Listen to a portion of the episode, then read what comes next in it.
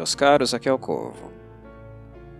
O terceiro episódio da série The Last of Us foi o segmento que mais se afastou do original, daquilo que nós de fato encontramos no game. Eu poderia dizer que 90% dos elementos que nós encontramos aqui são elementos novos, são cenas novas, momentos novos, retratações bem distintas do trecho onde Joe Ellie se encontram com um Bill na sua pequena cidade, ali nas redondezas de Boston. É bem diferente. Mas é mais ou menos 90% de diferença, porque alguns elementos centrais fundamentais, principalmente em relação ao personagem Bill, que aqui é central, o foco é totalmente nele. O grande enfoque do episódio, né, a ênfase dele está em Bill e Frank, que aqui vai aparecer muito é mais na história dos dois, na relação dos dois. Uh, há ali, eu diria, uns 10% de elementos que permanecem na, na essência dos dois personagens. Só que no game isso foi retratado de forma muito sutil, mas está lá. Está lá. Basta saber ler, perceber tais sutilezas. Quem joga, percebe. Quem joga com atenção e com um acento emocional um pouquinho aflorado, né, realmente imerso no game, percebe que a relação de Bill e Frank, sim, era da natureza a qual nós encontramos neste episódio aqui. Só que essa retratação é muito mais sutil e feita apenas à luz das percepções dos sentimentos do Bill, já que o Frank, lá no game, como sabemos, já não estava no mundo dos vivos. Nós encontramos ele após aqueles momentos, né? Já falecido. Um, o trecho do Bill, na cidade do Bill, para mim ele é muito gratificante, importante e muito divertido também. Porque várias cenas aconteceram, principalmente entre Ellie e Bill, no sentido de provocações alfinetadas, um certo rivalismo. O tempo fechou entre os dois isso rende no momento do encontro, no, nas horas que eles permanecem com Bill na cidade, e posteriormente também na viagem de carro na estrada, alguns momentos bem marcantes, bem simbólicos do game. Então, para mim eles são importantes. Porém, assistindo a adaptação da HBO, né, o que o Neil Druckmann, autor do game, fez aqui para a série, Honestamente, eu não consigo ficar irritado, e muito menos com aquela sensação de que, de alguma forma, eu saí no prejuízo. Não, eu não me sinto assim. Por quê? Porque, novamente, o episódio, o roteiro, ele é tão bem feito, ele é tão bem executado, de maneira rica, emocionante, dramática, profunda, sensível, que não é como se algo fosse tirado de mim. Como se aquilo o que eu prezo, as provocações da Ellie, né? As farpas entre ela e o Bill que eles têm no game, né? A consulta às revistas não muito infantis do Bill durante a viagem, uh, né? Que inclusive estavam pregadas. Vocês devem imaginar do, do que. Uh, aqueles momentos engraçados, é, realmente prazerosos para o gamer, para quem está tendo a experiência com com a obra da Naughty Dog, uh, eles são importantes, eles são marcantes, mas aqui eu não me sinto perdendo aquilo, porque na maior parte das adaptações, o que acontece de fato é que nós não encontramos aquilo que é especial, que faz parte do que é marcante dentro de um game, e o que eles colocam no lugar costuma ser uma coisa inferior, que não se não é igual, não chega perto da qualidade daquilo que foi apresentado no game. Mas aqui isso não acontece. 90% é novo, mas é tão bem executado, tão bem pensado, com uma sensibilidade tremenda, que eu não me sinto expropriado, não me sinto ah, como uma pessoa que, sei lá, comprou um bilhete para ir no cinema ver um filme e o meu dinheiro, o meu tempo não foi respeitado. Muito pelo contrário, foram momentos, né, uma hora e quinze de episódio, muito satisfatórios. Muito satisfatórios a ponto dos acontecimentos me deixarem muito sensibilizado, né? Entrou aquele cisquinho no meu olho aqui, com certeza, mais de um. Vocês me entendem? Uh, eu tenho game para jogar, eu posso retornar a ele, ter uma experiência incrível naquele segmento, naquele trecho do game que representa esse episódio. Mas agora eu tenho algo mais do que isso. Eu tenho game, mas eu tenho isso aqui que também vale a pena retornar, vale a pena ser revisto e no futuro com certeza eu revisitarei, porque é tão marcante, tão impactante e com a mesma qualidade daquilo que é apresentado no game. Só que o Druckmann, ao invés de focar nas farpas, na relação que a Ellie tem com o Bill, aqui ele retira esse elemento da obra e foca na biografia do Bill, naquilo que ele foi, naquilo que ele uh, era quando conheceu o Joe e a Tess pela primeira vez, e aquilo que ele é agora, no tempo presente, os últimos momentos dele no, momento, no tempo presente, né, e muito também uh, acentuando a presença do Frank, o que ele trouxe para a vida do Bill, o que foi a vida dele com, uh, com o Bill, né? E, como os momentos dele, do Bill no caso e do Frank também, né? Uh, como eles terminam, a trajetória deles. E é tudo tão impactante, é tudo simbólico. O modo como o episódio começa, o modo como ele termina, na verdade, o modo como eles se encontram e como isso se repete nos momentos finais, é tudo muito lindo, é tudo muito sensível. É muito bonito, é uma obra muito, muito sensível, muito humanizada e é quase impossível não se sensibilizar com os gestos, com as pequenas coisas, sabe? Os pequenos gestos que nós vemos aqui. Então é de uma qualidade tremenda. O Druckmann não traz apenas uma mudança de roteiro, ele traz uma mudança de roteiro fundamentada, com mensagem, com, com sentido, né? que do mesmo modo que o game, sendo do, do modo como ele foi, né? retratado do jeito que ele foi, marcou as pessoas, isso aqui também vai marcar pessoas. Também vai fazer sentido para muitas pessoas. Né? E elas vão lembrar dessas cenas aqui, do que foi representado em uma hora e quinze né, de episódio. É muito bem, é muito bem feito, né? Então eu não consigo ficar irritado com isso. Eu queria ver Ellie com Bill na série, queria. Por quê? Porque aqueles momentos do game são muito divertidos, né? São muito curiosos. Ela peitando o Bill, que ele tinha alguns favores que devia para o Joe, né? As provocações dela, né? As piadinhas que ela faz com o sobrepeso do Bill Aquilo tudo é muito engraçado, é, faz parte das minhas memórias. Eu me diverti muito jogando The Last of Us pela primeira vez. Né? O jogo prende, ele puxa, ele tem personagens extremamente humanizados e o game já dá conta de humanizá-los de maneira lindíssima. Né? Não é necessário uma série para poder fazer isso. O game fez e a série está fazendo, e mais profundamente ainda. Ou seja, foram momentos que me marcaram muito. E eu, que, eu, que eu queria, de fato, vê-los na, na, na, série. Mas uh, o fato deles não estarem, eu, eu não me sinto lesado. De maneira alguma, porque é tão bom.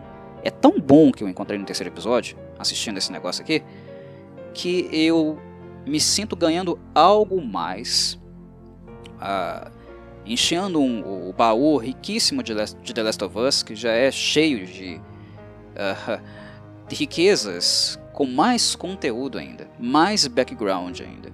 Aqui foi uma expansão, como anteriormente, né, nos episódios anteriores, estava sendo uma expansão de conceito, de universo, mas uh, o que diferencia esse episódio é que foi uma expansão, não necessariamente repetindo os principais elementos que estavam no game. É uma mudança uh, significativa, mas que não retira dos personagens em questão a, a conexão que eles tinham no game, né? Uh, principalmente aqueles que se conheciam mais tempo, ou seja, uh, Joe, Bill e Frank, uh, mas que traz uma ótica diferente, né? Uma algo mais embasado, uma linha, né? Um contínuo para que nós entendamos aquilo que eles foram, o que eles passaram e por que, uh, nos momentos onde a série é ambientada no presente, por que eles se comportam do modo que eles se comportam. É muito bem feito, é muito bem feita essa expansão. Né? E focar no Bill e no Frank, e não tanto assim no Joe e na Ellie, que tiveram sim seus momentos no episódio, mas expandir mais personagens secundários, uh, eu não esperava, honestamente eu não esperava, uh, e assistindo o episódio, apreciando a obra em si, eu não teria capacidade alguma de dizer para vocês que a decisão do, do Mazin e do, e do Druckmann não foi assertiva. Para mim foi muito. Muito, muito mesmo. Né? Porque o mundo de The Last of Us, né, o universo que nós acompanhamos e apreciamos, é um universo compartilhado, meus caros não é o universo que diz apenas respeito né, a Joe e Ellie. Isso significa que eles vão ficar ofuscados? Não. Eles não ficam ofuscados. Eles são os personagens mais importantes do primeiro game, da parte 1. Indubitavelmente, aqueles uh, os quais nós queremos seguir, acompanhar, nos emocionar são os dois. Né? Mas isso significa que não existam outras histórias que mereçam ser contadas, retratadas existem e a série, o formato cinematográfico televisivo, ele dá mais possibilidades de expandir, de tocar nisso, né, de ir a fundo. E isso está sendo feito de maneira maestral, muitíssimo uh, bem. Vocês me entendem? Então, a, a decisão do Druckmann de seguir essa direção e focar o episódio no Frank e no Bill foi muito assertiva, na minha opinião, porque uh, amplia a percepção de mundo desse mundo aqui, onde Joe e Ellie existem e de maneira alguma eles estão sendo colocados de lado, né? Em virtude dessas novas biografias, pessoas marcantes que têm surgido, aparecido no cenário e tendo também algum tipo de ênfase, né, de importância. Está sendo feito, tudo está sendo feito de maneira muito maestral, muito atenciosa. É, é impressionante. Eu estou realmente impressionado com a qualidade de The Last of Us. Nem nos melhores dias, né, projeções, as minhas, claro, eu poderia imaginar que iria encontrar um trabalho tão absurdamente de qualidade como esse aqui. Mas bem, eu já mencionei que o foco do episódio é no Bill e também no Frank. O Frank nós não temos muito contato no jogo. Ele está lá, ele é importante. Nós vemos a importância, né, do personagem para o Bill. Nós sentimos isso nas falas dele, nas expressões dele no game, naquele gráfico, uh, que obviamente não se compara a um live action como nós estamos assistindo, mas é suficiente para nós percebermos a importância daquele personagem para o Bill. E aqui ele é trazido também para o holofote. E isso faz muita, muita diferença. O enfoque é nos dois, mas para me organizar, organizar um pouco a minha mente, eu vou uh, refletir, comentar o episódio mais cronologicamente, porque assim eh, eu corro o risco de não perder coisas importantes que eu preciso falar e comentar também. Bem, o episódio já abre com uma cena bastante sensível. Né? Ele ia ficar extremamente mais sensível, mais profundo mas ele já abre de maneira impactante. Uh, o fato de um episódio ser transmitido em uma semana e o seguinte na outra, talvez crie para algumas pessoas um gap uh, sensível, né, emocional, né, um buraco, onde o que se sente no final de um episódio não está necessariamente colado na pessoa na semana seguinte. Eu gosto assim, tá? Eu prefiro que episódios sejam exibidos uma semana, um novo na outra, porque eu gosto de digerir cada episódio. Eu, a minha digestão ela é bem uh, lenta, né? bem com pausas mesmo. Eu gosto de sentir o sabor das coisas, sendo eles doces ou né, amargos, não, não importa. Uh, eu gosto de digerir uma obra com calma. Mas algumas pessoas preferem né, assistir episódios um atrás do outro porque não perde o pique, digamos assim. Uh, algumas pessoas que são mais sensíveis né, ficam remoendo algumas coisas por mais tempo, outras uh, preferem engolir direto e partir para outra. Né? Eu não sou uma pessoa assim, eu sou pessoa do primeiro grupo. Então, para mim, assim, é, é, excelente. o fato do episódio abrir de maneira sensível com o Joe, para mim ainda está conectado com a forma como o episódio terminou né, na semana anterior. É, eu estou vivendo a série, apreciando a obra com muita atenção e vivendo essa série também em cada episódio. Eu gosto muito da obra, né, tenho expectativas com a obra e tenho boa vontade cada vez que ligo na TV ou venho aqui conversar com vocês. Né? Para mim não muda. Então aquela introdução é, é muito sensível. É muito sensível porque ela está conectada com o que acabou de acontecer. Né? A, a morte da Tess no episódio anterior. E o que nós vemos, o que nós encontramos de cara é um Joe uh, certamente enlutado. Né? Ele não está bem. Obviamente ele não está bem. Nós não poderíamos esperar isso dele. Né? A Tess não era qualquer uma na, na, vida dele, era uma companheira. E os gestos dele, né, o que é representado na beira do rio, com ele empilhando aquelas rochas, é muito simbólico. É, é muito sensível. Né? Empilhar rochas. Né? É, é um rito, é um funeral, é um gesto simbólico, né? é uma despedida um pouco mais lenta, né, a qual ele não teve a oportunidade de fazer presencialmente. Quando a Tess morre no episódio anterior, é tudo muito abrupto, muito rápido, né? Os infectados estavam se aproximando, não tinha como se despedir uh, propriamente, do jeito digno, de um jeito digno, honesto. Então, para se organizar mentalmente, né, psiquicamente, uh, esse gesto de, de simbolismo, né, empilhar rochas, ficar em silêncio, ter um momento para si, né? viver um luto, né? por mais que seja breve, o The Last of Us não para, né? não existe muita paz para muita coisa. Uh, mesmo assim, aquele momento ali é muito importante. E é simbólico, né? porque é um empilhar, um empilhar de rochas. Né? Como muitas sepulturas já foram feitas né? de diferentes culturas colocar uma rocha acima da outra. O Joe está ali, né, bem abatido, na beira do rio, selecionando ah, algumas rochas né, adequadas e colocando uma em cima da outra. É muito bonito, é muito sensível. E esse tipo de sensibilidade é o que constantemente se repete. É, uma, é frequente em The Last of Us. Ela não é uma obra, não, não são episódios que não tem nada a dizer. Muito pelo contrário. São episódios que dizem muitas coisas em pequenos gestos. E esse episódio aqui, especialmente, ele mostra isso com, com muita frequência. Com muita frequência. Basta uh, não apenas prestar atenção naquilo que se vê, mas dar vazão também para que essas coisas toquem né, o telespectador de forma sensível. Abra o coração que o sentimento vai emergir. Com certeza.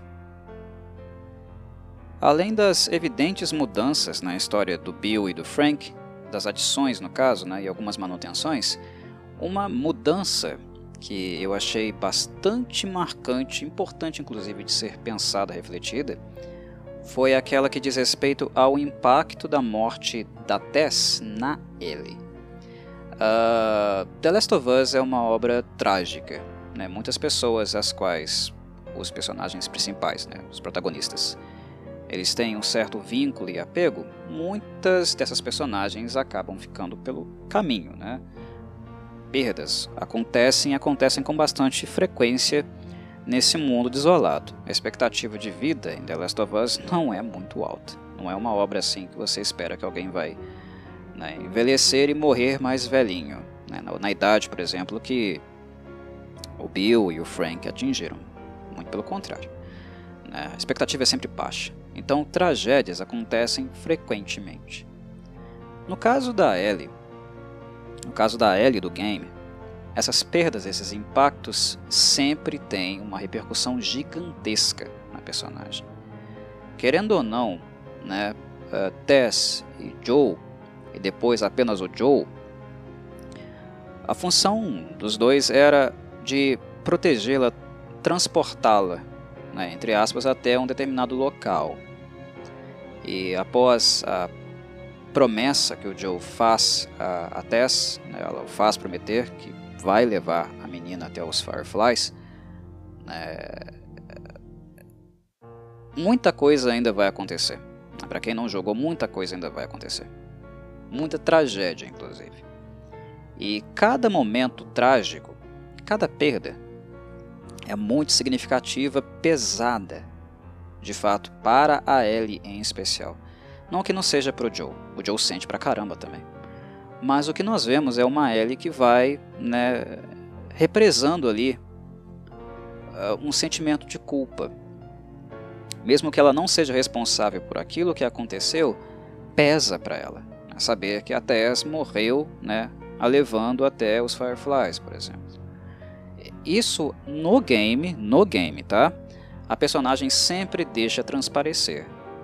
E aqui uh, inicialmente na floresta, né, num breve papo entre a Ellie e o Joe, ela deixa claro, a Ellie da série, né, ninguém obrigou vocês a fazer isso, né, a, a me transportar. Portanto, não me trate assim, não me culpe por algo que não é minha culpa, Joe.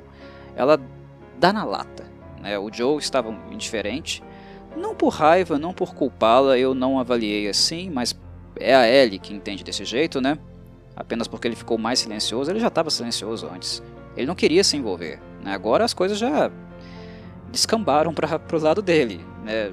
já ultrapassaram os limites que ele queria impor no princípio, que é o envolvimento emocional de fato. É coisa que ele tenta evitar e continua evitando, dando recado, como ele fez no game, né? no, no final do episódio também. Não vamos falar sobre Tess, você não vai me dizer coisas pessoais da sua vida, eu não vou dizer coisas pessoais da minha. Regras.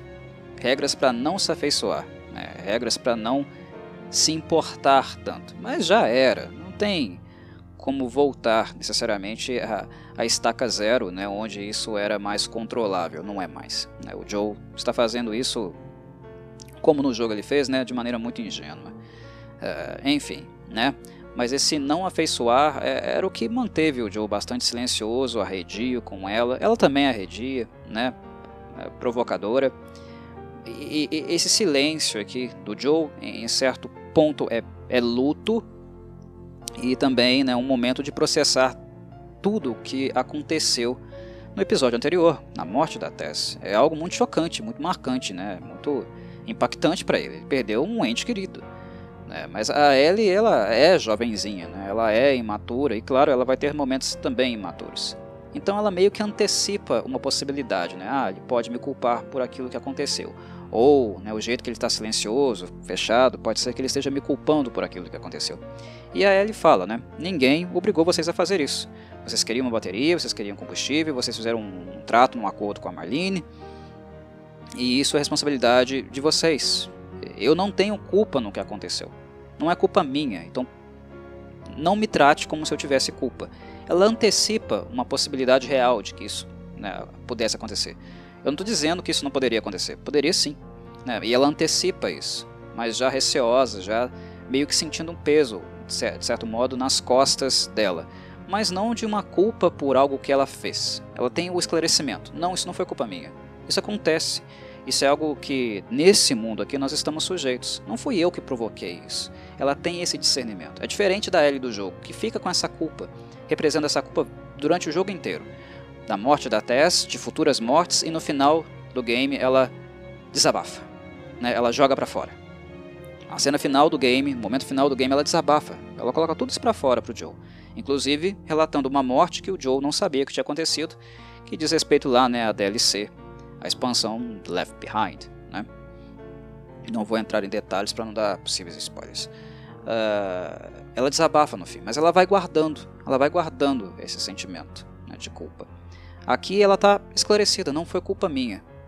Isso não quer dizer que ela seja insensível, que ela não tenha sentido, que ela não queira falar sobre isso. Ela quer, né, tanto que ela puxa o assunto Tess em outros momentos do episódio, até no final, o Joe Dombassa, não, nós não vamos falar sobre Tess. Está proibida de falar o nome dela. E vai ser assim. Ou seja, não é que ela não se importa. Mas aqui é diferente, né? Parece que a culpa né, o sentimento marcante de culpa que nós percebemos na personagem do jogo não é tão assim atenuado na Ellie. Talvez com a, a, os possíveis né, acontecimentos futuros, né, com as outras tragédias que a série reserva, como o game reservou, isso possa mudar e ficar mais intenso. Mas nós não começamos de cara com uma intensidade tão grande assim como eu observei né, nas minhas experiências com o game. É, é bem diferente. E a Ellie, no que ela fala, ela tem razão, tá? Ela tem total razão. Não é culpa dela mesmo, não. É, não, não foi culpa dela o que aconteceu. É, se sentir responsável é compreensível, é, de certo modo, para uma criança da idade dela. E no game também ela não está errada de se sentir parcialmente culpada. É, ela não está errada também. Não tem certo e errado nessa situação aqui. A, a Ellie do game não está errada, a Ellie do, da série de TV também não está errada. Né? Mas aqui há essa diferença, esse discernimento. Olha, não foi culpa minha. Então, se você vai me tratar de maneira diferente, né, se você vai colocar isso nas minhas costas, por favor, não faça. Ela não fala delicadamente, porque ela é bastante arredia, né, combativa, isso é parte da Ellie, mas ela dá a letra. É bem diferente e foi algo bem interessante também de se observar no episódio, que é, como eu falei, né, comparação com o game tem lá suas diferenças. Uma coisa que me incomodou um pouco no episódio foi uma pequena cena, né, um pequeno momento do mesmo, que eu achei que a maneira como o Druckmann imaginou a Ellie reagindo né, ao encontrar uma máquina de arcade foi um pouco de forma é, prematura, né, levando-se em consideração que o que nós vemos ali é, é um link. É um link. Quando a, a Ellie entra naquela loja que o, o Joe estava né, estocando algumas coisas, pegando outras, né, um estoque que ele tinha feito ali, escondido alguns itens, né? Ah, quando a, a Ellie vê aquela máquina de, de fliperama, de arcade, é claro que aqui, nesse momento, há um link. Um link entre o jogo e a expansão, né? Left Behind.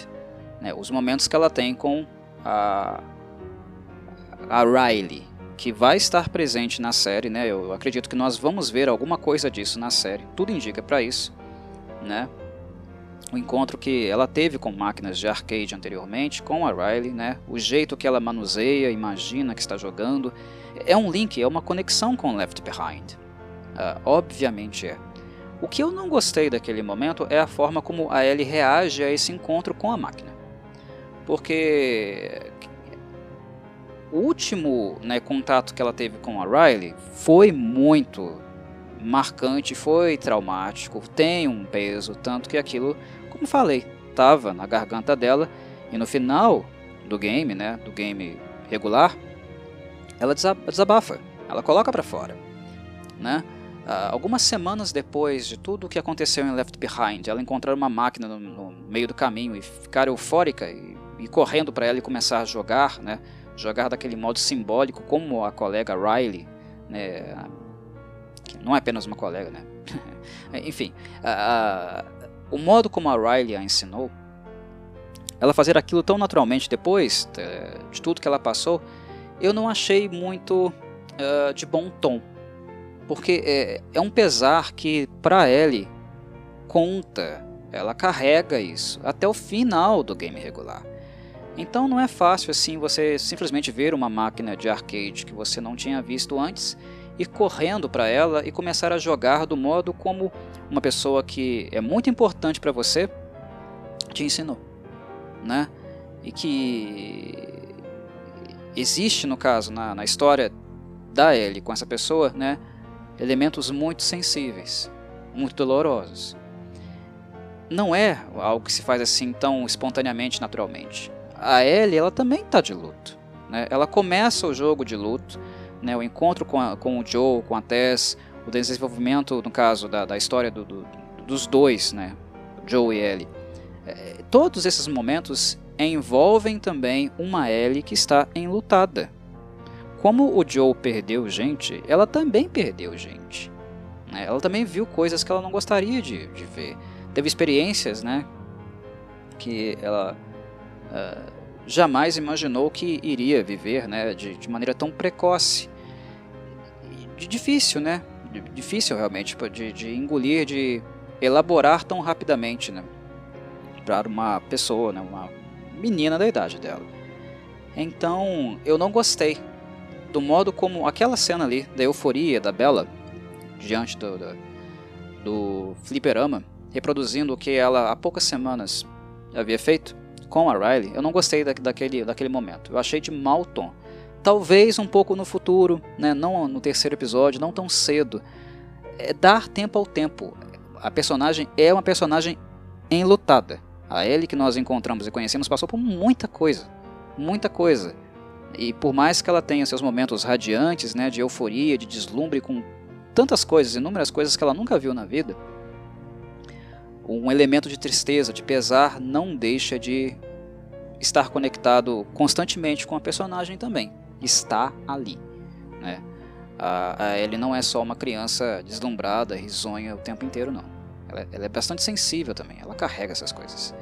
Então eu só não achei que fazer com que a Bella Ramsey reagisse ao fliperama com aqueles comportamentos ensinados pela Riley tão cedo, eu só achei que aquele momento ali não foi muito de bom tom. É, eu acho que era melhor ter esperado um pouquinho mais é, para apresentar uma cena como essa. Mas eu sei que a, a, o fato de fazê-lo ali tem um propósito. É um link. É um link com o Left Behind, com a né, expansão DLC do game original, mas de momentos também que nós possivelmente iremos ver na série, que fazem parte da, de Left Behind e que vão ser retratados aqui tem uma pessoa escalada para interpretar a Riley na série. Então ela vai estar lá e nós vamos ver, de fato, uh, esse link acontecendo mais uma vez. Sobre ele e o infectado que estava soterrado. Ela encontra um infectado soterrado. Na verdade, já bem tomado pelos fungos, né? Eu também achei importante pontuar esse momento, lá naquele mesmo estabelecimento onde o Joe tinha escondido as tralhas dele porque aqui nós temos realmente uma condição de ver de maneira bem clara, bem nítida, né, uh, o trabalho que foi feito em termos de maquiagem protética, efeitos práticos, de fato sendo colocados né, em uso. Uh, há um dublê ali, né, um stunt. Ele está usando a maquiagem, né, o, o infectado está soterrado, ele não pode mover, ele não pode alcançar a Ellie e o rosto dele está completamente acessível a ela para ela fazer o que bem entender, né? observar, analisar e terminar também né? enfiando a faca na cabeça dele, como ela fez. Mas enfim, eu acho que aquele momento ali é importante para nós apreciarmos, observarmos um pouco mais de perto a maquiagem excelente que foi aplicada no, no, no, no infectado, né? na pessoa que, que o fez, no estante. Muito, muito bem feita. É claro que uh, grande parte da face né, da estrutura facial ali é uma aplicação de látex. Naquilo que a Ellie corta né, do rosto do infectado, dá para perceber, né, observar o fungo dentro, uh, abaixo da pele, dentro da carne. Mas uh, observando também a estrutura de fora, o modo como o látex foi pintado, a aplicação do fungo, aquele fungo ele parece fungo real de fato. Né. Eu imagino que seja látex, dá uma certa impressão de que é látex também. Mas é tão bem feito tão bem feito que merece uh, alguns elogios da minha parte. Maquiagem protética, eu gosto muito de filme old school, né, que as coisas não eram feitas assim, tanto com CGI o tempo inteiro. Eu gosto de aplicação de maquiagem prática, efeitos práticos com, bastante frequência. Gosto disso, dessa coisa mais artesanal, mais tátil. Uh, e uma cena como essa dificilmente não chamaria muito a minha atenção. É muito bem feito, muito bem feito. Parece fungo real mesmo no rosto né, do, do ator que estava ali interpretando o, o infectado. Muito bem feito mesmo. Sem falar, claro, né, também na aplicação das lentes oculares, né, uma lente que está sendo usada ali, né, os olhos, a mudança da coloração dos, dos mesmos, enfim. Mas uh, tem um elemento marcante também nessa cena que diz respeito ao comportamento da Ellie. Né, os, ao sentimento dela, o que ela está sentindo naquele momento. Experiência com infectados é uma coisa bem recente na vida da personagem. Né? Aconteceu algumas semanas atrás, aconteceu algumas horas atrás e novamente ela tem a oportunidade de passar por isso.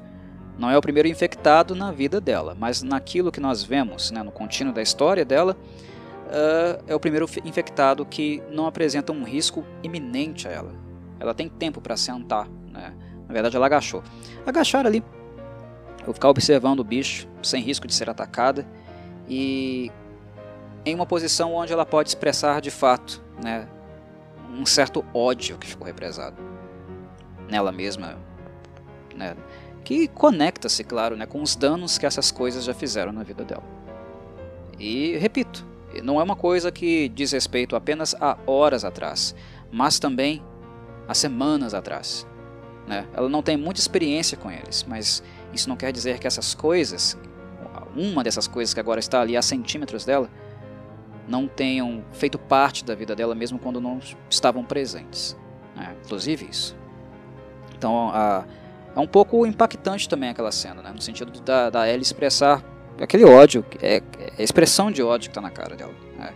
represado na criatura quando ela enfia né, o canivete, a faquinha dela, na cabeça dele. A, Ellie ela está mudando, ela está sendo exposta né, à, à violência, à barbárie, não que ela não tenha sido, ela cresceu nesse mundo, ela viveu nesse mundo, mas a exposição que The Last of Us, o jogo, né, e a trajetória do jogo, e que está sendo aplicada à série, nos mostra é uma aproximação cada vez mais intensa da, do, do, que é mais violento, bárbaro, é, na obra como um todo. Né? É precoce, mesmo para uma criança crescendo nesse mundo, né, que nasceu nesse mundo, ainda assim é uma coisa precoce. Não é uma coisa para a gente olhar e tratar como se fosse normal e que uma criança não vai sentir o impacto de tudo que está acontecendo com ela ou mesmo o impacto dela, né, enfiando a faca na cabeça do, do infectado. É a primeira, o primeiro ser vivo, digamos assim, né, até porque o corpo está animado pelo fungo, é, que é o primeiro que ela faz isso. Então não deixa de ser um momento bem marcante. É, de impacto na personagem. Isso causa consequências, impactos emocionais fortes.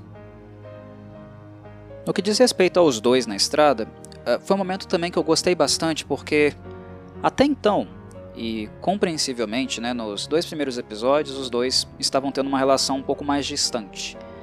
E conscientemente distante, né? principalmente da parte do Joe. Ele não queria aproximação. Quando ele se referia a ela, era sempre em tom agressivo e o feedback que ele tinha da Ellie também era na mesma proporção. Né? Eram farpas, farpas, agressões, gratuitas inclusive em alguns momentos.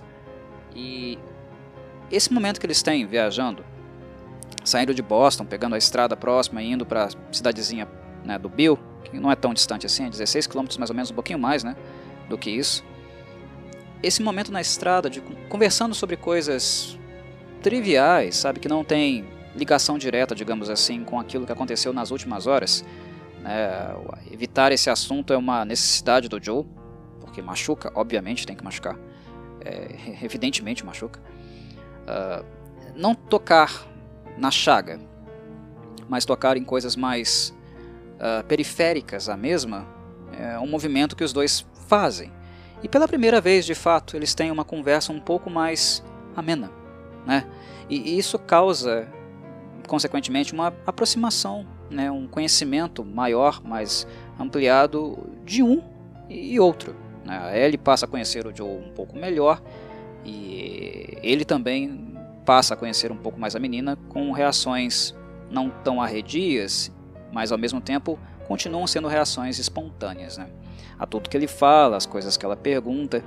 O Joe, inclusive, nesse trajeto pela estrada, eu achei o personagem muito mais receptivo e aberto do que eu esperaria que ele estivesse naquele momento. Eu acho que aquela aquele chega chega para lá, né, aquela aquela fala na lata que ele deu para ele, olha, não sou culpada, não foi minha culpa, é, contribuiu significativamente para isso acontecer.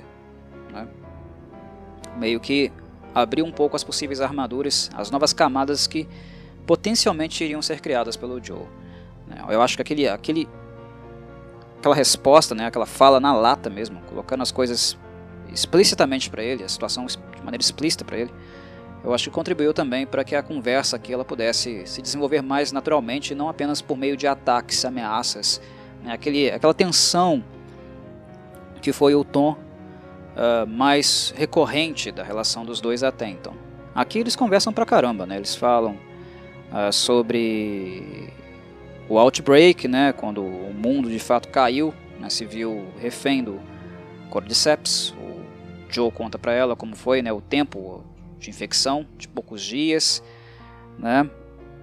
Eles têm tempo para conversar, tempo inclusive para conhecer as suas próprias chatices, né? As chatices um, um do outro, ou seja, é, é, de fato ter um tipo de relação mais cotidiana, falando de coisas não tão sérias, pesadas, embora elas estejam em pauta e vão vir à tona em algum momento. Aqui se procura absorventes, né? fala sobre o processo de infecção causado pelos fungos que apareceram. É, o Joe né, é, teoriza que possivelmente eles foram transmitidos pela comida, né, pela farinha, o que também conecta essa informação, esses dados com o episódio anterior. Ele tem total razão, foi assim mesmo que aconteceu, né, como tudo se espalhou. A Ellie vê um avião, eles conversam sobre aviões, o Joe fala sobre a experiência dele, ou seja, são assuntos mais que dizem respeito a coisas que são importantes para eles e coisas que a Ellie tem interesse, né, curiosidade, gostaria de saber. O Joe dá o seu parecer, ela dá o dela, os dois são chatos um com o outro né? E essa chatice é algo que não afasta, né? Mas aproxima mais. A chatice de um vai aproximando, não apenas distanciando, mas aproximando também uh, o outro. Né? São momentos bem, bem ricos, assim, eu acredito. Né? É aquele simples conversar, bater papo. É como você estar voltando do, do trabalho com um colega, caminhando, não de carro, né? Ou aquela criança que volta da escola com um amiguinho, conversando no trajeto. É um momento focado um no outro, aberto, sem muitas uh, amarras, mas tranquilo. Foi um primeiro momento de amenidade entre os dois. Por isso ele é um momento muito marcante. Mas como nem tudo em The Last of Us são amenidades, dificilmente as coisas ficam amenas por muito tempo. É nesse momento também na estrada que a Ellie encontra né, o campo, va aquela vala, aquele trecho da estrada cheia de ossos humanos, cheio de cadáveres antigos, né? Agora só tem ossadas ali. E embora o Joe não queria ter feito o trajeto por ali para que a Ellie não visse isso, e ela insistiu, né, novamente insistindo, uh, para fazer algo que não deve, típico dela, uh, nós percebemos que o contraste no rosto da personagem diz respeito a algo que ela não esperava ter encontrado. Definitivamente. Né? Ela cogitou, ela falou, né, enumerou um monte de coisas que poderiam acontecer com ela, os perigos que ela poderia encontrar ali no meio do caminho, em tom de brincadeira, né?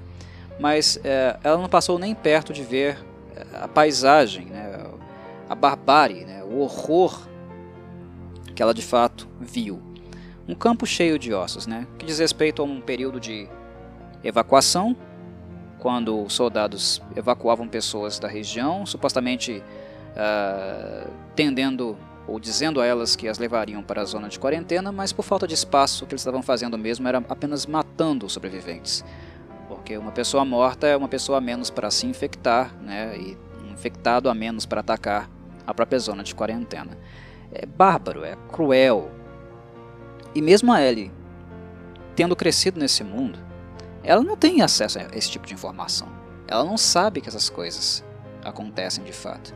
E, e mesmo se ela soubesse, Uh, saber é diferente de ver, de sentir, de entrar em contato com esse nível absurdo, macabro desse mundo tão violento, agressivo e bárbaro. É muito diferente. É, é o que eu tenho tentado expor, colocar até agora nos podcasts que eu tenho feito. Por mais que a Ellie cresceu em um mundo tão macabro, há ainda uma escuridão muito mais intensa, muito mais profunda que mesmo ela não conhece. Ela vai conhecer. E ela tem conhecido. A cena da, da ossada das pessoas que foram descartadas, mortas, jogadas ali, apenas para não se tornarem mais é, infectados, né, e que já não seriam acolhidas nas zonas de quarentena uh, por falta de espaço, é uma coisa que a menina não está acostumada. E mesmo nós, né, que enxergamos apreciamos uma obra como essa e vemos esse, esse cenário absurdo, é algo que nós mesmos, mesmos também não ficamos acostumados. Não dá para se acostumar com uma coisa como essa. Então o impacto é, é visível. Ele é visível no rosto, né, na, na expressão da, da, menina. E também é esse momento, exatamente esse momento também que cria o link, né, que abre o arco do Bill, já que ele era, né, ele sempre foi, é uma coisa que o episódio inclusive estabelece, ele sempre viveu naquela cidadezinha ali. Ele cresceu ali, viveu ali, né, com a mãe dele, nunca foi embora. É, o, Joe, o, o, Joe é alguém de um outro lugar, né, ele veio do Texas. Ele está em Boston, na região de Boston. O, o Bill não, ele sempre viveu ali. É o lugar dele, o único lugar que ele conhece. Tudo que ele conhece estava ali. E essa barbárie, esse momento macabro de evacuação, que na verdade se traduz em assassinato a sangue frio dos humanos, é o momento onde há a construção de uma entrada, né, um link para nós encontrarmos de fato, observarmos a história dele, já que o episódio faz um movimento, de fato, de retornar ao passado.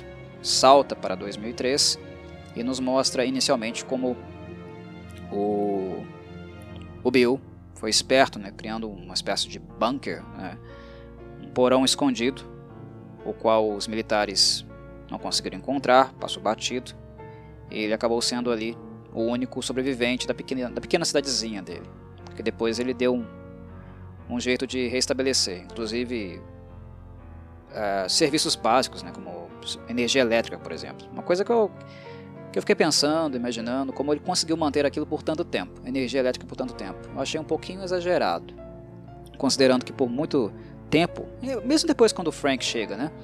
O Frank não era perito né, em questões de engenharia elétrica, mecânica, como o Bill é. Ele não é alguém que sabia construir as armadilhas que o Bill construiu no game e que nós também vemos aqui. É, um homem apenas manter tudo aquilo como ele manteve é um pouco difícil de acreditar que seria possível por tantos anos, né? Porque querendo ou não, o Bill ficou ali 20 anos, ele nunca saiu dali, nunca foi embora. E eles sempre tiveram né, energia elétrica, é, resquícios tecnológicos de um modelo de civilização um pouco mais avançada do que um, mundo escuro, né, sem água quente. Ele, ele tem água quente, né, tem energia, é, sem água quente, enfim um resquício de mundo, do, do mundo que ruiu, né? Um pequeno recorte daquilo graças às coisas que ele conseguiu manter sozinho ali. É possível? É. O difícil de acreditar é que ele tenha conseguido manter tudo sozinho, embora a cidade seja realmente muito pequenininha. A usina elétrica que, que ele aparece, é, arrebentando né, o, o, portão e fazendo a manutenção depois que os militares cortaram, é, é importante a gente pensar, refletir que do ponto de vista lógico, né, técnico, é, é uma usina grande, é difícil de manter e não é uma coisa assim do tipo, ah, só deixar a máquina lá funcionando. Requer manutenção, manutenção constante. Se fosse assim, era só construir, sei lá, uma hidrelétrica, como nós temos várias aqui né, no nosso país, que é riquíssimo em termos de rios, e deixar o negócio lá funcionando sozinho. Mas não é assim que a banda toca. Né? Tem muitos funcionários, muita gente trabalhando para manter uma usina funcionando.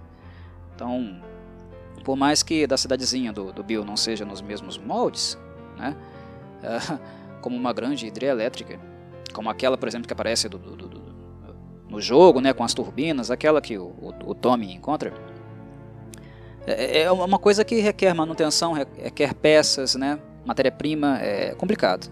É, o que ele conseguiu fazer ali é impressionante e até um pouco meio difícil de acreditar, mas que ele conseguiu, ele, ele conseguiu, né? É de fato o que acontece que nós vemos é, acontecer, ele realizar lá ainda em 2003. O que dá para notar também é que esse background de 2003 já dava indícios né, que o Bill não era qualquer pessoa. Né? Aquele traço paranoico que é característico, marcante do personagem, tá lá no jogo. E aqui também tá, não tanto quanto no jogo, mas tá, tá. Tem um grau ali, um nível de paranoia, que também é, de certo modo, conveniente, útil, né? Ponto de vista utilitário, é bom ser um pouquinho paranoico sim no mundo de Last of Us, viu? É melhor assegurar, se assegurar que tudo esteja correto, não correr muitos riscos do que dar margem para o acaso. você pode morrer por qualquer coisa em The Last of Us. Né? É um lugar muito hostil, muito arriscado. Né? Então, ter um pouquinho o traço paranoico, como o Bill tem, mantém o sujeito vivo. Em sofrimento psíquico constante, óbvio, né? E é algo esperado, as pessoas de The Last of Us, todas elas, elas são adoecidas mentalmente a algum grau, animalizadas, bestializadas, né? Isso é inevitável, mas o traço paranoico é uma coisa que nós já observávamos no Bill desde o princípio. Pelo menos no princípio, quando nós definimos o marco que a série nos mostra, em 2003. Ele já estava lá, como no jogo ele existe. Mas é, é interessante passear com ele e ver como ele é extremamente capaz de colocar a paranoia dele, né? É, fazer o uso da paranoia em sentido funcional mesmo, né? trabalhando com sensores, montando as armadilhas, posicionando as câmeras, inclusive, né? Ele tem câmeras posicionadas e funcionando na região, na área. É uma coisa que o game não tem. Só que como a série introduziu o elemento da energia elétrica, isso passou a ser possível. Na série nós temos as bombas, né? Uh, inclusive quando nós estamos jogando, nós temos que prestar bastante atenção para não ativá-las, né? E arrebentar o Joe e a Ellie. Mas aqui há câmeras também, por causa da energia do elemento novo que foi inserido. Né? É um uso prático, funcional, concreto, pragmático da paranoia do Bill, que não se tornou crônica, ele não ficou cronificado do jeito que ele ficou no game, né? No game ele é muito mais paranoico do que ele é aqui, em sentido patológico mesmo, né? Ele não é uma pessoa é, estável, na verdade ele é muito instável, né? O, o Bill aqui ele não é muito estável também, também não. Mas no jogo ele é muito instável. E ele só não ficou assim porque, em tese, né, o, o encontro com o Frank acabou por salvá-lo. Acabou por manter, de certo modo, né, em, em certos níveis, a saúde mental dele uh, na série. O que foi apresentado na série. O Frank estava no jogo também, né, mas lá a situação meio que descambou. Não foi tão saudável, assim como, por exemplo, nós vemos acontecer aqui. Né? O encontro com o Frank é muito importante para o Bill. De certo modo, o, o Bill salvou o Frank, mas a, a história que ele teve com, com o Frank, as intervenções dele, o dia a dia com ele, também acabou salvando o Bill do ponto de vista emocional, do ponto de vista de saúde mental. Ele já tinha tendências paranoicas. E se não fosse as intervenções, né, a convivência com o Frank, possivelmente elas teriam ficado tão patológicas, né, problemáticas, difíceis como elas ficaram no game, como nós vemos no game. Mas em relação às câmeras, eu gostaria de falar uma coisa que eu também acho muito importante. A, a, câmera aqui, não sei se vocês perceberam isso, mas a câmera funcionando na, na série, no episódio, ela meio que substitui, digamos, a função que a televisão, a TV aberta ou fechada, a TV uh, tinha para as pessoas antes do, né, do caos ser instaurado né, e tudo ir por água abaixo, tudo ruir. O, o, tratamento, né, o tipo de relação que o Bill tem com as câmeras, que é algo voyeur, mas ao mesmo tempo necessário, né? O sensor é, acusa alguma coisa, ele vai lá olhar na câmera. Mas tem momentos que ele também não tá, não, não existe nenhum tipo de né, de alerta dos sensores que ele espalhou pelo lugar, mas mesmo assim ele está lá assistindo as câmeras, vendo como está o ambiente. É uma relação ali, né, uma, é uma substituição de um programa de entretenimento. Eu tive essa sensação que muitas vezes né, ele está olhando, observando as câmeras e ficando entretido com isso. Por exemplo, naquele momento onde um infectado ativa uma das armaduras, armadilhas dele, perdão, ele ativa uma das armadilhas a arma dispara né, na cabeça do infectado e ele eh, tem satisfação com aquele momento, né? Uh, ele fala algo no sentido de que nunca perde a graça, né? É uma coisa mórbida de se pensar, né? Ele vendo os infectados explodindo, se estrepando, né? Sendo uh, atingidos pelas armadilhas, né? Pelos disparos das armas, é uma coisa mórbida, mas uh, não deixa de ser um tipo de entretenimento mórbido, como é o entretenimento mórbido que nós temos na televisão, inclusive nessa série aqui que a gente assiste. É uma obra dark, é mórbida, né? E as câmeras ali são um substituto disso. É como se ele estivesse assistindo The Last of Us na época dele, né? Pelas câmeras de segurança, do mesmo modo que nós estamos assistindo aqui, no nosso conforto e segurança, né? É, a série de TV da HBO Max, basicamente. Isso, foi, isso me chamou a atenção. Também me chamou bastante a atenção. Esse elemento do entretenimento, né? Esse elemento da sociedade, do espetáculo. É, é, enfim, me chamou bastante atenção, né? O momento quando o Bill encontra o Frank, eu acho que é importante não apenas no sentido da saúde mental do personagem e o que isso iria acarretar para ele, mas também porque uh, nas falas do Frank, a série nos informa de coisas que nós vemos muito claramente no game, não apenas no primeiro game, mas principalmente também no segundo, e que desde o princípio, desde o primeiro, o sinal vermelho já estava alerta. Né? O modelo de sociedade, o modelo de organização social que os humanos criaram, já estava na cara que iria dar merda, né? que não iria funcionar, que haveriam problemas e que os próprios humanos acabariam se matando por viver daquele jeito. Né? Os Fireflies não estão aí à toa. Né? O, o, conflito entre eles e os militares, né? os Fedra, não existe à toa. O, quando o Frank aparece, na verdade ele cai numa fossa. Ele cai numa armadilha que foi montada, construída pelo Bill. E uma das informações valiosas que ele dá é que ele estava migrando, ele estava vindo de uma zona de quarentena de Baltimore para a de Boston, porque, segundo ele, a de Baltimore já era. Não é uma fala colocada simplesmente ao acaso. Eu acho que aqui o Druckmann, o movimento que ele faz é de informar que o modelo em si é um modelo falido. Boston não chegou ainda a esse ponto de cair, né, de, nas palavras dele, já era. Ainda não foi já era, mas é muito provável e vai acontecer que em algum momento a zona de quarentena de Boston também deixará de existir. É um modelo falido, é um modelo opressor dentro de um mundo que já é opressivo por si só. Né? Os humanos têm os fungos como seus predadores, a relação da cadeia alimentar mudou, né? os alfas, quem está no topo agora são os fungos, não são mais os humanos, e os humanos entre si, para variar, né? surpresa nenhuma, os humanos entre si se oprimem, se oprimem fortemente.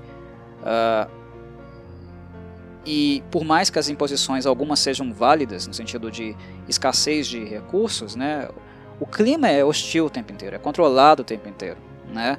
E é violento o tempo inteiro. É um modelo falido, não tem como isso dar certo. Os, os, os humanos não toleram isso por muito tempo. A resiliência humana não tolera esses níveis extremos, principalmente depois, né, de gerações, séculos, né, vivendo em modelos não tão bárbaros a, a, a tal ponto. É claro que na história da humanidade já houve períodos tenebrosos, de grande barbarismo, no grau do barbarismo que nós vemos aqui. Mas é 24 horas é, as pessoas vivendo com medo, não apenas medo dos fungos, mas medo de quem está do lado, né, de alguém, sei lá, enfiar a faca no seu pescoço, né, passar o canivete na sua goela, apenas por causa de uma bolachinha que você tem, né, uma pequena ração, um, nabozinho. Né, é, é, é, é difícil, é difícil mesmo. Então, a informação da queda da zona de quarentena de Baltimore é um anúncio, né? já é uma previsão e a constatação, na verdade. Está né? Tá sendo esfregado na cara, esse modelo faliu, o meu faliu. Eu estou indo para Boston, mas o meu, né, o lugar de onde veio, de onde eu venho, caiu. Mas é um prenúncio, vai cair. É um modelo completamente falido. Ele vai ruir de um jeito ou de outro. Se não for pelos infectados, será pelos próprios humanos. Não mencionei, mas é importante mencionar, claro, nessa questão cronológica. Uh, o encontro do Bill com o Frank inicial foi em 2007, ou seja, eles viveram 16 anos juntos. É bastante tempo, né? Um relacionamento longo, muito longo realmente. E é interessante como naquela época devido à não escassez de recursos, o Bill tinha muitos recursos para usar naquela época. Curiosamente, os militares não limparam tudo, o que eu achei também estranho, porque é, eu esperava mais assaltos, mais visitas. Eu acho que seria mais uh, lógico pensar que os militares iriam voltar ali por recursos naturais e não naturais também depois. Não seria só por exemplo, para assassinar as pessoas que ainda estavam sobrevivendo fora das zonas de quarentena. É algo que eles efetivamente fizeram. Mas um pedaço de metal, madeira, fios, né, cabos, cobre, tudo isso, é, pensando do ponto, ponto, do ponto de vista lógico, eu acho que os militares, né, os Fedra, eles não deixariam isso para trás. Mas o, o, episódio em si ele vai nessa direção. De certo modo, né, os anos do Bill com o Frank eles foram mais pacíficos do que tumultuados. Eu achei isso estranho, principalmente levando-se em consideração o nível de proximidade entre a cidadezinha dele e a zona de quarentena. É uma coisa que está no game, né? a série segue o game, mas se nós fôssemos chatos, bem enjoados mesmo, e começássemos a exigir níveis de realismo muito grande, uh, é difícil engolir que o assalto que eles tiveram, que esse assalto fosse apenas um. E foi. E, né, acontece de fato um, uma invasão, né, um momento complicado, inclusive o Bill é baleado. Mas isso aconteceu só lá em 2013. Foi a primeira invasão. É quando a realidade se impõe de fato a eles, né? E em seis anos eles são lembrados que aquela vida, de certo modo, amena, que mantém traços humanísticos fortes, não apenas em relação à paisagem, como eles mantêm tudo, mas também no próprio comportamento deles. Uh, uh, em 2013, com a primeira invasão, o Bill sendo baleado, o Frank cuidando dele, eles são relembrados né, de que a linha no universo de The Last of Us é, é tênue. Né, uh, o contexto deles, né, o ambiente que eles criaram, mantiveram por tanto tempo, é apenas um recorte, é a exceção desse mundo, não a regra. Né? Seis anos vivendo fora da barbárie extrema, é bem provável que as pessoas se tornem um pouco uh, descuidadas, naturalmente descuidadas, não por negligência, mas é porque né, é, não existe aquela insanidade, eles não vivem naquele turbilhão de ser ameaçado o tempo inteiro, de estar dormindo com o olho aberto o tempo e o outro fechado o tempo inteiro, né? O nível de pressão é diferente. Em 2013 eles são lembrados que eles estão no mundo onde aquele ambiente, aquele quase santuário que eles criaram para si mesmos, né, a sua casa, né, e de fato para sua família, eles viraram, eles transformaram uma família. Aquilo ali é um recorte, aquilo ali não é o status quo, não mais. Uh, mas enfim, uh, nos primeiros anos, principalmente nos primeiros anos, o Bill tinha muito recurso. E ele é um cara que tem talento, ele tem conhecimento, ele é um cara que sabe fazer coisas se ele tem a seu dispor elementos materiais para isso. E sobrou muita coisa, ficou muita coisa para trás. Quando a gente pensa em tudo que ele produziu em termos de armadilha, como ele manteve a própria casa uh, cuidada, ele não cuidou tanto assim da parte estética, né? Quem insistiu muito nesse cuidado foi o Frank, porque cuidar do lugar, né, cuidar do jardim, pintar a casa, mantém aquele link né, com o objeto perdido né, com é, ameniza o sentimento de perda, né, aquele mínimo contato com a humanidade que ficou no passado. Uh, Bill, quero cuidar do jardim, eu quero pintar a casa. Uh, isso me faz me sentir humano. É isso mesmo, né?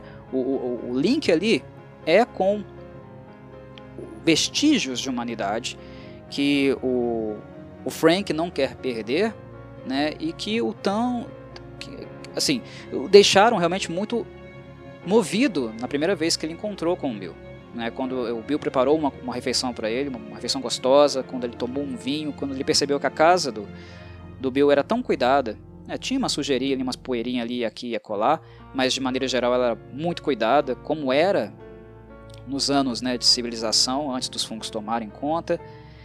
Esse elo com o ambiente de humanidade ainda visível, né, é, humanidade civilizada, não bárbara, o que move também o Frank né, a ter um certo zelo por aquele ambiente. porque de fato, né, olhando para tudo ao redor, a nostalgia, o vínculo, aquele vestígio de humano é, educado, né, um civil consciente ainda permanece no espírito dele. Ele não se torna uma besta. Ele ainda mantém um nível de racionalidade né, e não se entrega tanto à bestialidade, né, à animalidade, o horror que os humanos se transformaram. Tem um efeito mental. Então, quando ele fala, quando ele pensa em cuidar do jardim, pintar a casa, e o Bill não querendo, né? Vai chamar atenção, vai, atra vai, vai atrair problemas, né? Esse movimento é de manter o que já foi perdido. Isso não existe mais, né? O que eles tentam montar ali, o que o Bill tenta manter ali, inclusive, né? São traços de um mundo que já caiu. Eles são frágeis, sensivelmente frágeis. Não dá para manter por muito tempo. E o que eles conseguiram manter, né, pelos 16 anos que eles conseguiram manter, é impressionante. É, é, realmente muito improvável de acontecer, e mesmo assim eles conseguiram. Né? Com uma forcinha, com uma ajudinha do roteiro, eu confesso que existiu, claro, existiu, com certeza, é inegável, mas eles conseguiram manter. Mas a, a, o estado mental do Frank, né, a maneira como ele conseguiu manter o Bill mais saudável do que ele era no game, também é em virtude disso. Porque o ambiente, a maneira como ele aparenta ser, o, o nível de relação que um teve com o outro, o cuidado, essas coisas fazem parte de um grau de humanização né, presente também em nós, na nossa sociedade que é problemática, né? Isso é inquestionável também, não dá para negar que nossa sociedade é cheia de problemas, é uma sociedade doente, mas uh, não tão adoecida, não tão barbarizada como é de The Last of Us. Então, é importante, né? O Frank não estava apenas aparando a grama porque ele estava ocioso, procurando alguma coisa para fazer. É porque aquilo ali é símbolo de uma, de uma coisa que foi perdida pela raça, pela espécie, a nossa espécie humana, e que ele não quer perder. É um objeto perdido que ele quer manter algum tipo de vínculo ainda, mesmo que seja nostálgico. Né? Fazendo pequenas coisas, né? fazendo o que ele pode fazer ainda, o que ele ainda tem saúde para poder fazer. Aliás, reforço, isso é muito importante para o Bill, porque o Bill, o que ele demonstrou com o Frank foi um, né, um nível de solidariedade muito grande. Ele não precisava ter feito tudo aquilo que ele fez, né? De tirar o, o Frank da, da, da, cova, o alimentar, dar vinho a ele, tratar com respeito. Ele não precisava ter feito aquilo, né? Ele confiou até demais na, naquele homem que dizia vir, né? De um de uma zona de quarentena que é longe. Baltimore é longe pra cacete, né? Ele veio em grupo, o cara conta, né? Ah, estava com 10 pessoas, o resto morreu.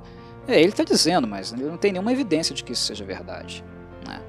A aparência dele aparenta ser realmente de um civil comum, mas mesmo assim, né, foi um voto de confiança que o, o Bill deu a ele, talvez por uma sensação, né, um sentimento de solidão profundo que ele já estava passando sentindo. É claro que o, que o personagem no final do episódio, do episódio revela né, que ele odiava a humanidade, odiava as pessoas e que ficou feliz quando elas morreram, embora ele tivesse enganado. Ele reforça, né? Eu salvei uma pessoa que valia a pena salvar. E por isso eu estava enganado. Existem pessoas que vale a pena salvar. Eu vou chegar nesse ponto, eu vou retomar esse ponto no final do podcast. Mas de qualquer modo, ele deu um voto de confiança para aquela pessoa ali. Né? E nós encontramos organização, nós encontramos limpeza, nós encontramos energia, nós encontramos uma comida é, bem preparada, digna, o que deixa o Frank encantado. É claro que ele não perderia a chance de viver ali, de continuar vivendo ali o máximo que ele pudesse. Né? No primeiro, eu acho que o início da relação deles eu acho que é mais por, por, uma questão de sobrevivência, desejo por parte do Bill, né? Mas eu acho que do Frank eu acho que é mais por questão de sobrevivência. Mas é claro que depois o sentimento, naturalmente, ele se tornou real. Né? Eu acho que o episódio deixou isso bastante claro. Uh, mas, uh, enfim, enfim né? É, a presença do Frank ajuda a manter esse potencial né, estético do lugar, mental do lugar, mesmo quando os recursos começam a se esgotar. Né? E aí tratos, barganhas começam a ser feitos, eles conhecem o Joe e a Tess, inclusive algo motivado pelo Frank. Não foi o Bill que quis conhecer uma pessoa. Né? Claro, conhecendo ele, sabendo que ele não gostava de, de socializar, é lógico que quem fez essa ponte, esse contato com o, o Joe e a Tess, que foi muito arriscado, né? Porque o Joe e a Tess eram barra pesada, a gente sabe disso, gente tem referências disso, eles não eram, nunca foram bonzinhos, heróis de coisa nenhuma. Era arriscado, mas quem fez essa eh, socialização, nessa ponte, realmente encontrou, entre aspas, amigos, estavam mais para parceiros, né, de trabalho, de interesses. Uh, quem fez essa ponte, né, fez essa manutenção de um nível saudável mental, foi o Frank, porque essa solidariedade que o, o Bill teve com ele, ele também de certo modo investiu para manter, para cuidar de, de, dessa, desse comportamento, dessa tendência do personagem, mas também na medida do, das possibilidades, né, e expandindo um pouco, né, estendendo essa amabilidade que ele teve, inesperada para um lugar como esse. O esperado era que o, o Bill atirasse no Frank. Estender essa amabilidade com o tempo para mim para talvez uma segunda, uma terceira pessoa. Né? A relação do Bill com todo mundo sempre foi drástica, problemática, né? tensa. Mas graças ao Frank, ela se manteve minimamente possível e saudável. Sem ele, isso dificilmente teria acontecido. Eu acho que isso fica bastante evidente no, no episódio, né? Sobre o fato deles serem um casal, como eu falei, o game deixa isso, claro. Só que sutilmente. Quando o, o, o Bill encontra o Frank morto no game, depois que ele lê a carta, né, onde o Frank dizia que ia embora, a gente nota que o personagem ele, tem, ele sofre um impacto emocional muito grande. Nós notamos nele não apenas uma sensação de né, comportamentos é, no sentido da, da raiva, né, da sensação de ser traído. A gente nota que ele é machucado por, por aquilo. Né, ele ficou ferido com as palavras da carta. Né? Com, na verdade, com a descoberta de que o, o Frank daria as costas para ele, as costas para ele, que ele iria embora. É algo muito sutil, nós não vemos o relacionamento amoroso dos dois no game, mas é, eu acho que são elementos mais do que suficientes para nós percebemos que a relação entre ambos foi muito mais do que profissional. Eles eram muito mais no game, né, do que parceiros de negócio. O episódio, a série, é, resolveu investir com tudo nesse aspecto. E ela fez reforço, né, de maneira muito, muito satisfatória. Eu acho que não vale a pena mergulhar nisso porque já falei é, bastante né, na introdução. Mas enfim, eles constroem de fato uma família. Eles são uma família. Né? Faltou um doguinho, um gatinho, que é complicado de achar nesse mundo, né? mas faltou só isso. Né? Um petzinho ali para os dois. mas é, é, basicamente tudo, é só isso que falta. Né? A, relação do Frank inicialmente com ele, eu acho que uh, não foi assim tão sincera e natural, mas eu acho que ela se desenvolveu e se transformou em algo muito forte. Da sobrevivência para algo estável, valioso, que fez sentido, né, para os dois. Inclusive isso é muito reforçado pelo gesto do Bill, né, no final do episódio. Trágico, dolorido, difícil de ver, mas foi reforçado. E como é reforçado também que aqueles primeiros momentos, né, a refeição que o, o Bill serve para o Frank, a inicial, a primeira, o vinho, o jeito de colocar o vinho na taça, todo aquele gesto, todo aquele simbolismo da cena, o processo inteiro é repetido. No início do encontro, né, repete-se no final. Aquilo significou alguma coisa, foi importante, fez sentido, tinha um sentido importante para o Bill. Né? A história dele com o Frank teve um impacto muito grande nele. É a reafirmação de, do quanto aquilo foi importante.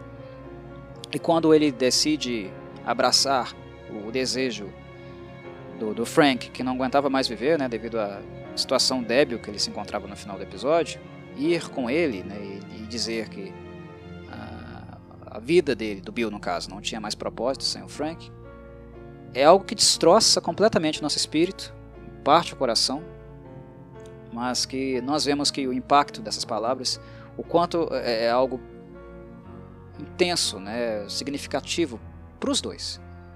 Tanto para o Bill, que decide tomar toma tal decisão, não é fácil. Não é fácil. Definitivamente não é fácil. mas também o impacto que essa decisão tem no, no próprio Frank. Episódio, nossa, muito, muito intenso. Nó.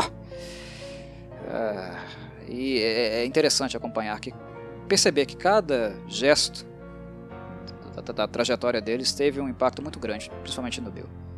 Né? uh, só para constar, no primeiro dia do encontro deles, aquela cena no piano, piano da mãe do, do Bill, né? Que o, o Frank tenta tocar, toca, não toca muito bem, o Bill toca depois, um pouquinho melhor, mas eu só queria demarcar que ambos, tá? Os dois cantam muito mal. Senhor! Como cantam mal. Uh, mas é uma cena interessante, bem, bem interessante também. Sobre o contato inicial com Joe e Tess, o, o Frank viajou na maionese. Nossa, aquilo era arriscado demais. Como eu falei, era muito arriscado. E o, quem apareceu na porta deles foi gente barra pesada, tá?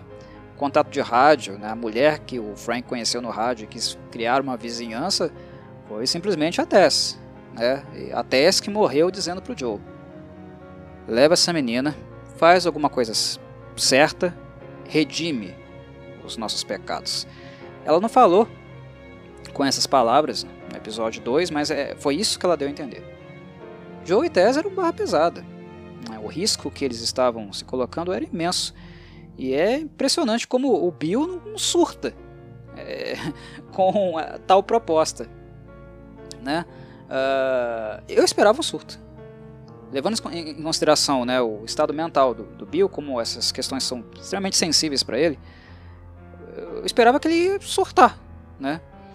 Felizmente, o, o Frank teve aí um gap, né, um período de três anos de trabalho constante, tijolinho por tijolinho, até fazer com que o seu parceiro uh, tivesse um mínimo de aceitação dessa proposta, que é realmente arriscada, perigosa, irresponsável, maluca, de propor, né, fazer algum tipo de, de, de vizinhança, né, criar, criar amigos, fazer amigos, contatos no mundo exterior.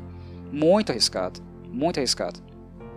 Nada garantia que a história deles poderia ter, ter, ter terminado naquele né, pequeno almoço estranho, constrangedor do lado de fora da casa, porque o Bill estava paranoico em deixar que a Tess, né, o Joe, vissem o estabelecimento deles, o que tinha dentro, enfim. É, como eu falei anteriormente, a paranoia do Bill, paranoia é paranoia, causa sofrimento. Mas em um mundo como The Last of Us, é normal, é esperado que uma pessoa fique paranoica. E se ela não for minimamente paranoica, ela vai morrer. Tá? Porque eh, pode ter fungo na sua roupa, você pode virar uma esquina e ser morto. Você, alguém estar né, postado em um prédio, esperando alguém aparecer, te dar um tiro, só porque você virou a esquina. Num lugar que não é muito movimentado.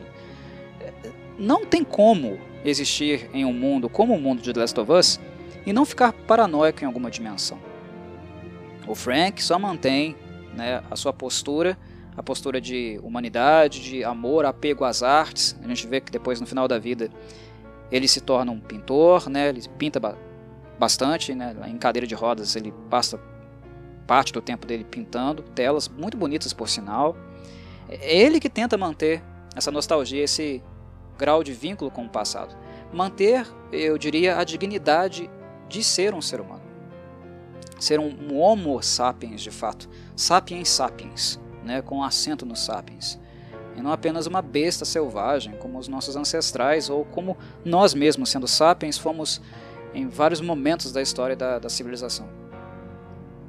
Mas é loucura, é loucura o que ele, que ele propõe. E felizmente para os dois né, acabou dando certo. Por, por linhas tortas, não foi uma relação assim tão amistosa, mas querendo ou não, foi vizinhança, foi um tipo de contato, foi, foi humano de algum modo. Né?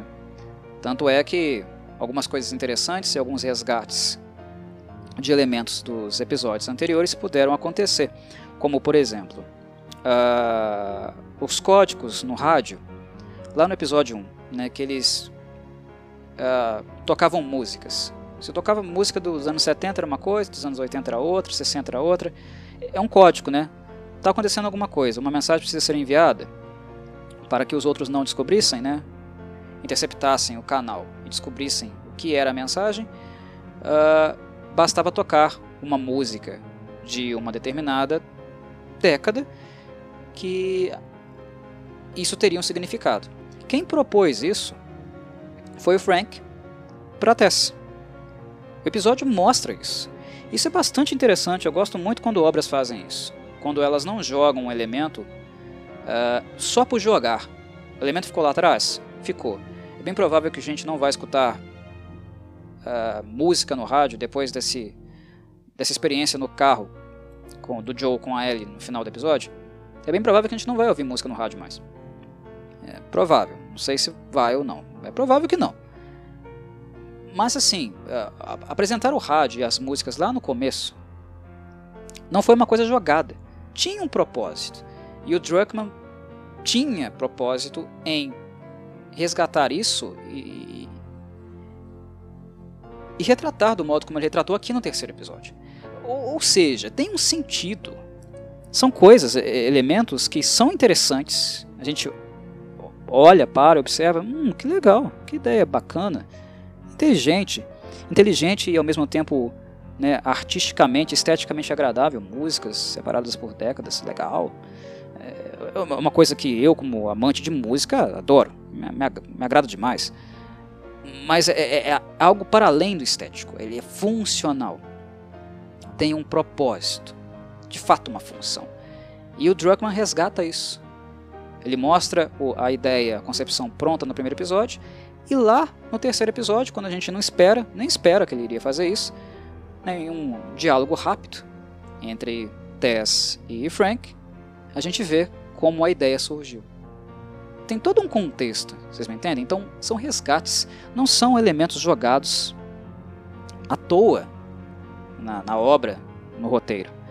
É um grau de atenção, de organização e comprometimento que o Druckmann tem com o roteiro que me assim me agrada demais, é muito, muito bom. O fim do episódio, como eu já dei a entender, é bastante trágico, né? Eu prefiro não falar muito sobre tudo que acontece, para não dar spoilers.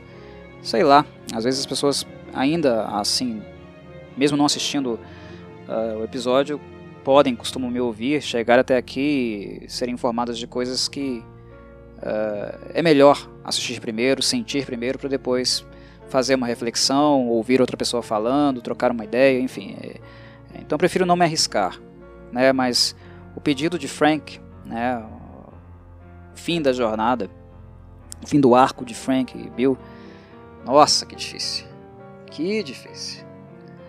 Uh, impacto a série já tinha provocado em mim, né? Mas o grau de emotividade envolvido aqui, devido ao modo como tudo se desenvolve, né? E as últimas palavras que nós uh, ouvimos desses dois personagens, nossa, é muito marcante. Todo o simbolismo envolvido. As torradas, a visita na boutique, né, se vestir bem, não se esquecer que é, foi um ser humano, né?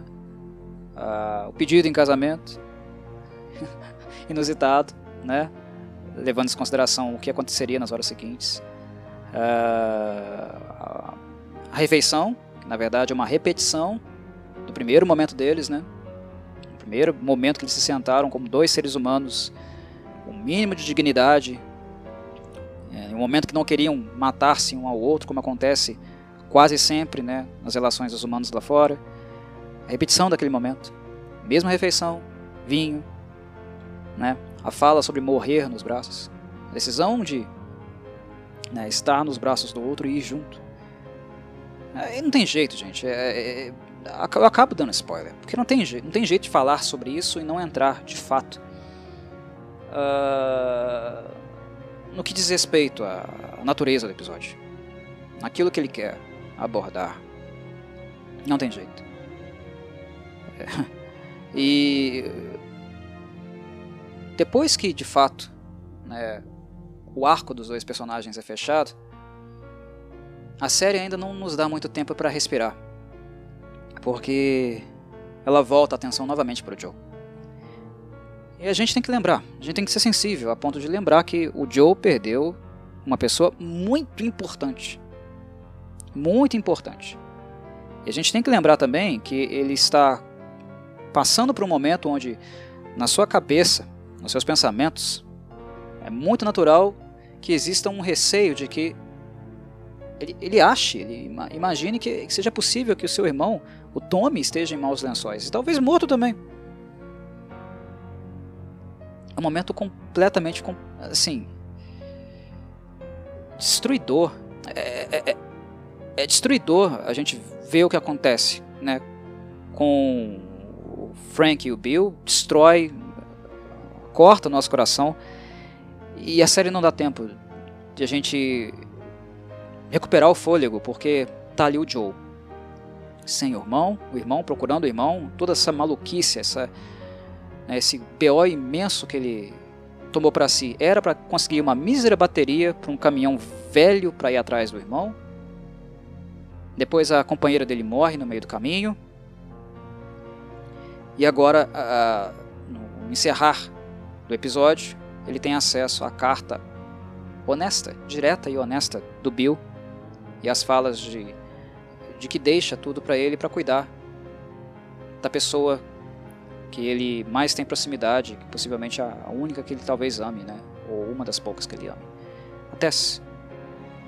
Ler aquilo, a, a, a Ellie interrompe a leitura.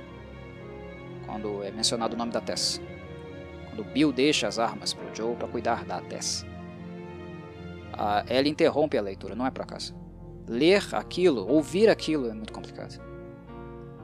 Quando o Joe vai para fora, ele pede licença para ele, vai para fora com a carta. Eu esperava que o Pascal ali, o Pedro Pascal iria desmoronar. Ele segura a onda.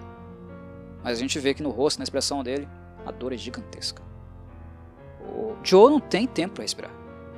É tudo é uma marretada atrás da outra. O irmão some, tudo em poucas horas. O irmão some, ele perde a parceira, a companheira e agora os amigos, né? Também deixam uma herança que certamente ele não gostaria de ter recebido. E tudo é retratado de maneira muito sensível. Machuca. Machuca bastante, tá? Machuca os mais sensíveis. E The Last of Us é isso. É, é uma obra muito dark, é uma obra que não te dá tempo para respirar, mas é um dark ao mesmo tempo um dark belo. Porque existe barbárie, é um mundo intragável que dificilmente algumas pessoas tentariam, teriam sentido em permanecer resistindo, vivendo nele, mas que ao mesmo tempo mostra pequenos flashes, pequenos momentos, gestos de humanidade sensível ainda, de gente completamente trucidada, mutilada, espiritualmente falando. É cicatriz, atrofia no espírito, mas que ainda assim consegue respirar, consegue demonstrar ter gestos de humanidade muito fortes. Aqui e acolá. É, é dark, mas ao mesmo tempo belo, ao mesmo tempo humanizante. A, mensagem do, do Bill é muito, muito marcante, pesada, pesada pra caramba, mas marcante, né? Eu odiava o mundo e fiquei feliz quando todos morreram mas eu estava enganado. Tinha uma pessoa que valia a pena ser salva. Uma pessoa que foi salva e também salvou ele.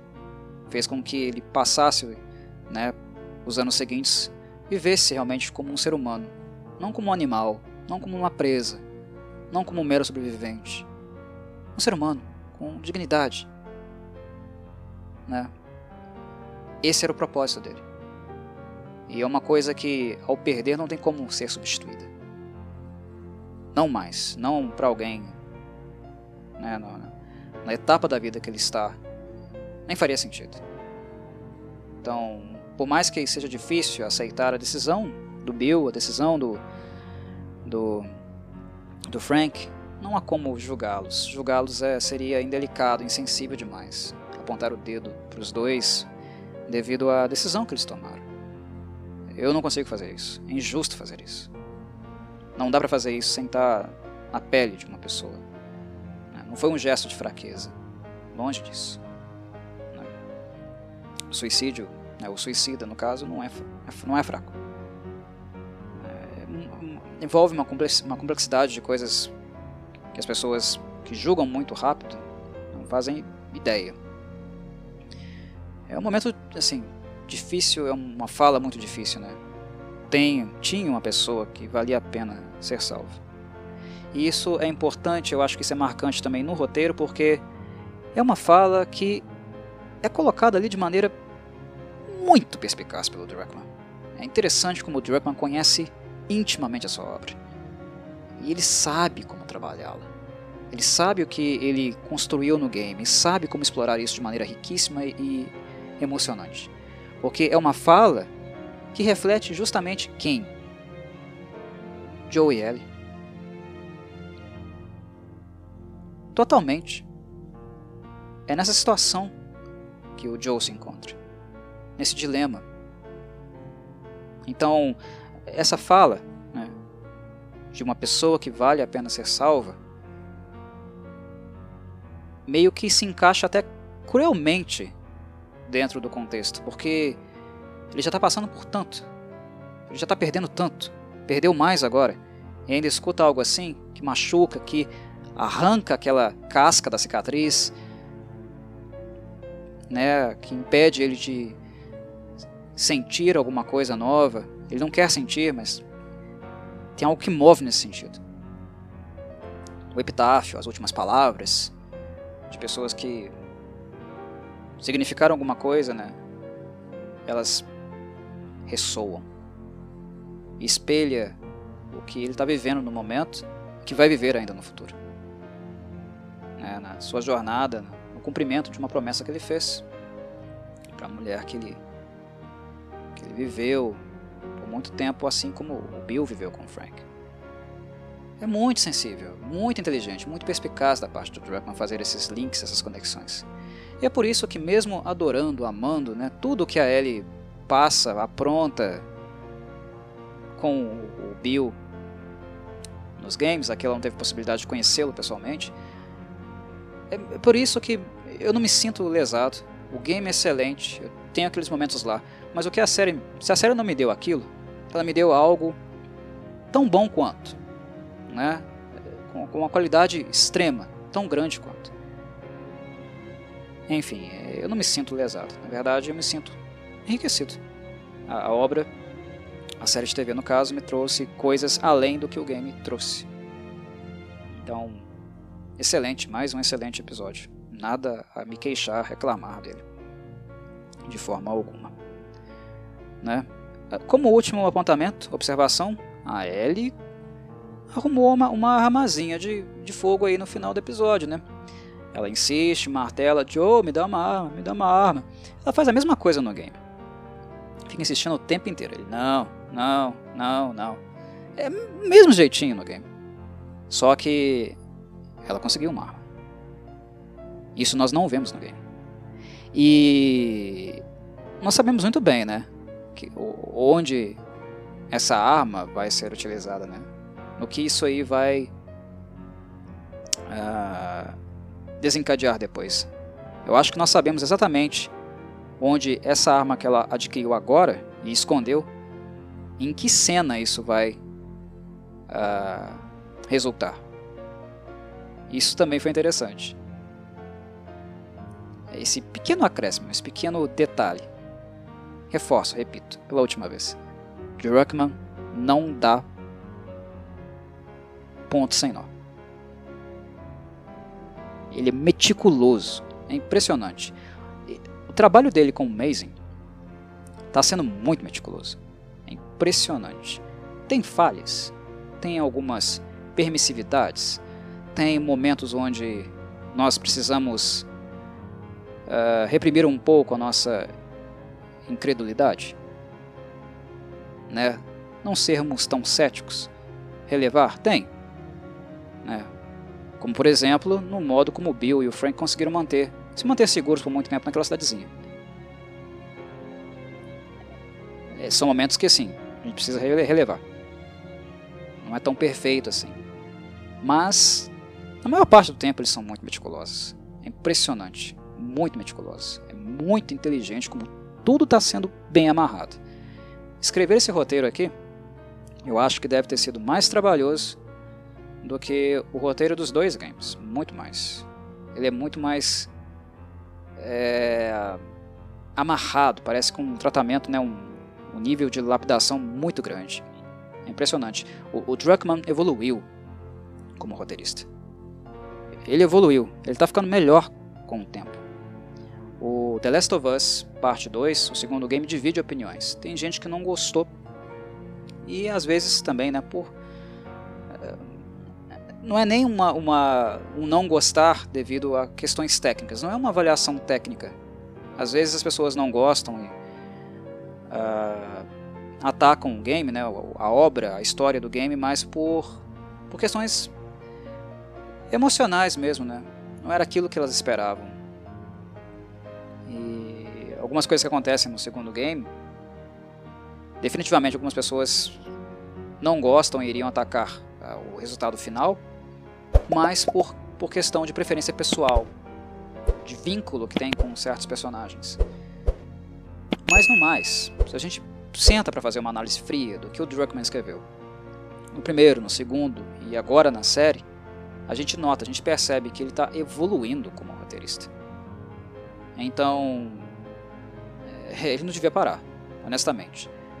Há uma possibilidade no horizonte de que um terceiro game seja produzido pela Naughty Dog, ainda não é certo, se cogita.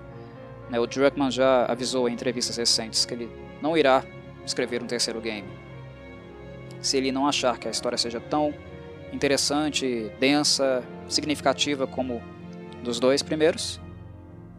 Mas o que eu tenho visto aqui, o trabalho dele com Mazing na série, é potencial para muito mais.